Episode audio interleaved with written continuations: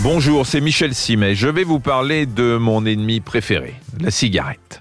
J'ai eu mille fois l'occasion de vous conjurer d'arrêter de fumer. J'essaye à chaque fois de trouver un nouvel angle d'attaque pour mieux vous convaincre de l'intérêt de la démarche.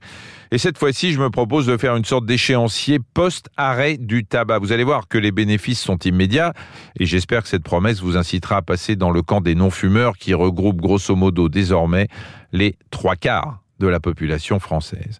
Et c'est à eux que je vais m'adresser à eux et à elles, même si les femmes sont un peu moins fumeuses que les hommes, 55% contre 45%. Alors à toutes et à tous, je dis que si vous arrêtez de fumer, 20 minutes seulement après votre dernière cigarette, votre tension artérielle revient à la normale.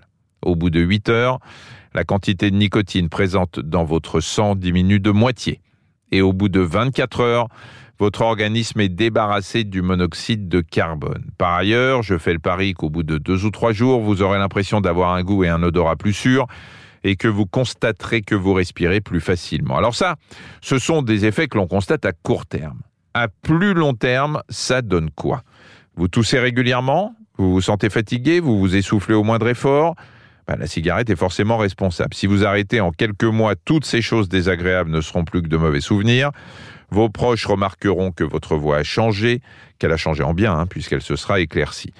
Au bout d'un an de sevrage, un anniversaire que vous vous devez de fêter pour vous féliciter d'avoir tenu, là on entre dans le dur pour ce qui concerne les bénéfices. Le risque de maladie cardiovasculaire est réduit de moitié. Pour certains cancers féminins, comme celui de l'utérus, le risque, majoré en cas de tabagisme, redevient ce qu'il est pour une personne qui n'a jamais toucher une cigarette. Ensuite, ce ne sont que de bonnes nouvelles. Cinq ans après avoir éteint votre dernière cigarette, vous serez tout à la joie d'apprendre que le risque de développer un cancer de la bouche, de la gorge ou de l'ésophage est deux fois moindre. Par ailleurs, tout un tas de risques diminuent dans d'appréciables proportions. Je pense à l'accident vasculaire cérébral et au cancer du poumon. À propos de cancer du poumon, est-ce qu'il existe un seuil au-delà duquel l'ex-fumeur ne court pas plus de risques que celui qui n'a jamais fumé?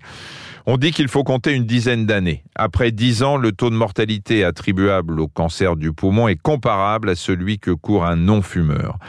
Et pour que disparaisse le risque d'accident coronarien, il faut compter une quinzaine d'années.